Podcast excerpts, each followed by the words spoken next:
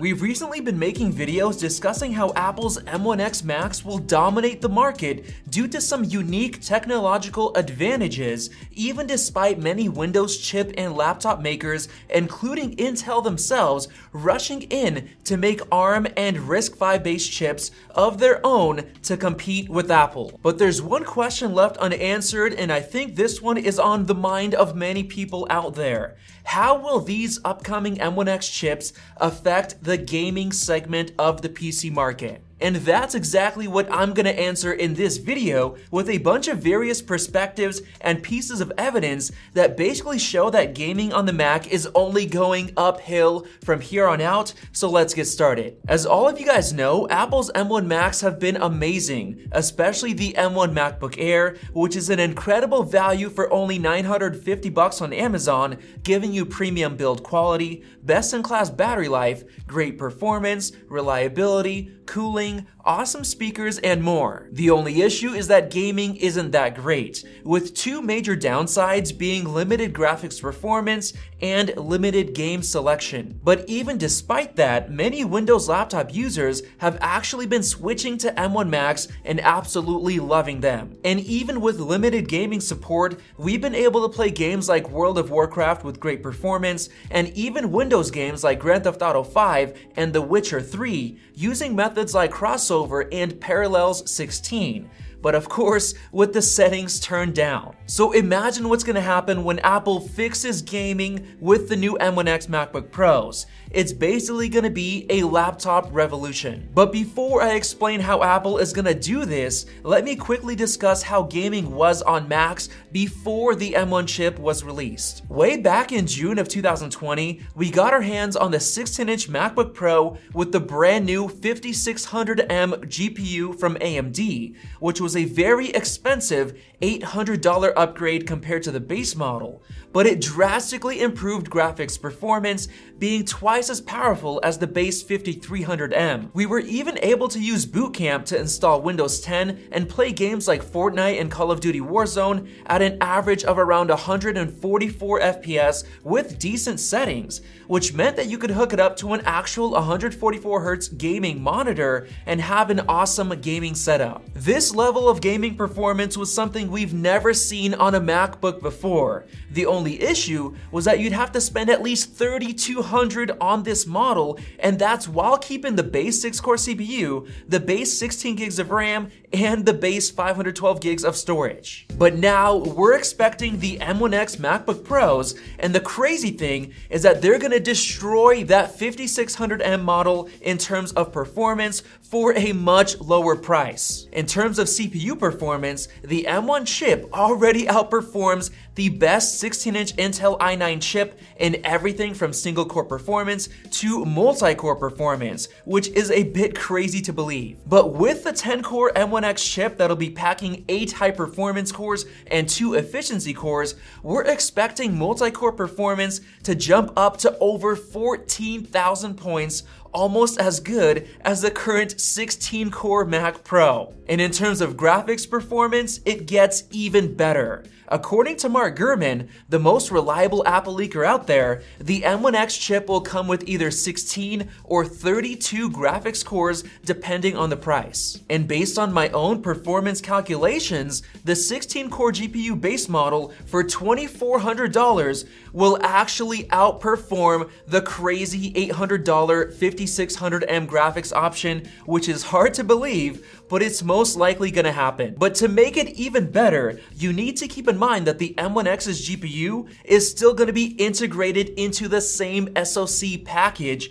which means that it's also gonna get the massive advantage of being able to use the unified memory architecture. So instead of data having to travel back and forth between the CPU and the discrete GPU, everything happens together within the same chip, being much more efficient and greatly reducing latency, which will further improve performance and make everything more reliable so there will no longer be AMD graphics driver issues to worry about. And on top of that, I personally believe that Apple will be adding hardware ray tracing to the M1X chip, and here's why that makes sense. First off, Apple's been working on ray tracing since their 2019 WWDC event, and they've been improving on it every year since then, especially at last month's WWDC, where Apple's made some groundbreaking changes like allowing single pass rendering hybrid rendering using tile functions on Apple Silicon, extending the limits of data size when ray tracing, and supporting motion blur in ray tracing to make motion look more natural. And the second reason why I think hardware ray tracing is coming is because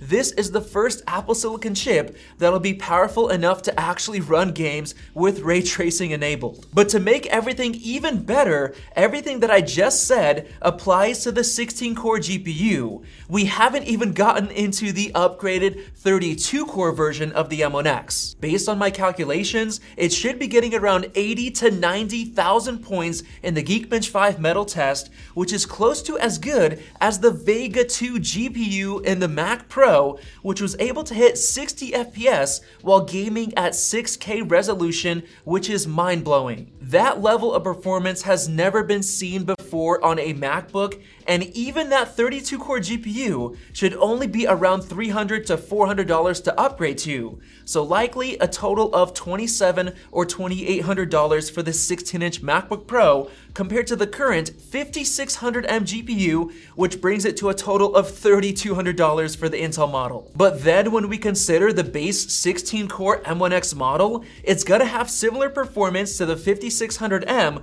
but for $800 less and that 16 core will likely also be available on the 14 inch MacBook Pro for around $2,200 total. So, what I'm trying to say is that for the first time ever, consumers will be getting AAA gaming levels of graphics performance on a Mac for a really good price. On top of that, the M1X MacBook Pros are expected to come with an HDMI port, which will likely be HDMI 2.1, which is now the most popular port for gaming monitors and modern TVs. So this could be a hint that Apple wants to take gaming very seriously. On top of that, the laptop market has been quickly expanding recently because of the massive GPU shortages, which have basically forced users to buy gaming laptops instead of building custom desktop desktop PCs. So if Apple can give us great gaming performance while also giving us a premium and reliable laptop for everyday use with best-in-class battery life, Apple will dominate the laptop and gaming space. And Apple themselves are expecting this to happen since they're adding an extra mini LED display supplier to keep up with the high demand for these M1X MacBook Pros. The only issue that remains is having support for decent games, with the biggest problem being the fact that Boot Camp just doesn't work with Apple Silicon Macs, so you can't play the wide variety of Windows games out there. And on top of that, there's the issue of games with hardware DRM level anti-cheat systems not running at all. So let's discuss the solutions to those. Craig Federighi has already mentioned that Apple Silicon Macs are fully capable of running the ARM version of Windows. It's simply up to Microsoft to license it, and then M1 Macs will literally be able to run Windows using Boot Camp. And the good news about that is that Microsoft has been putting a ton of work into the brand new Windows 11 on ARM. They've recently announced ARM64EC, which is basically the Rosetta 2 for Windows, automatically translating and running code with native performance on ARM chips. That took a ton of work to pull off, and if you're wondering why they would do this, it's because Microsoft themselves are rumored to be working on their own ARM based chip designs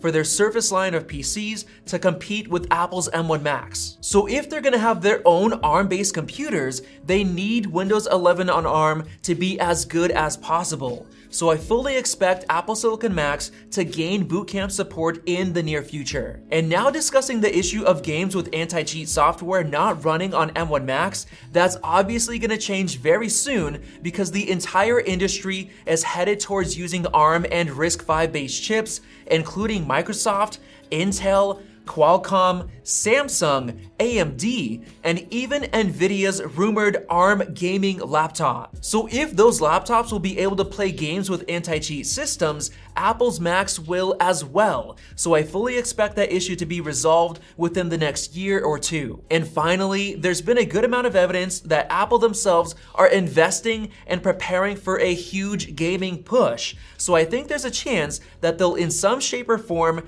be marketing these M1X MacBook Pros as gaming laptops. I dug through a bunch of WWDC 2021 developer videos to see what gaming improvements Apple has made, and I found that they've redesigned and fully optimized the Game Center to make it work much better.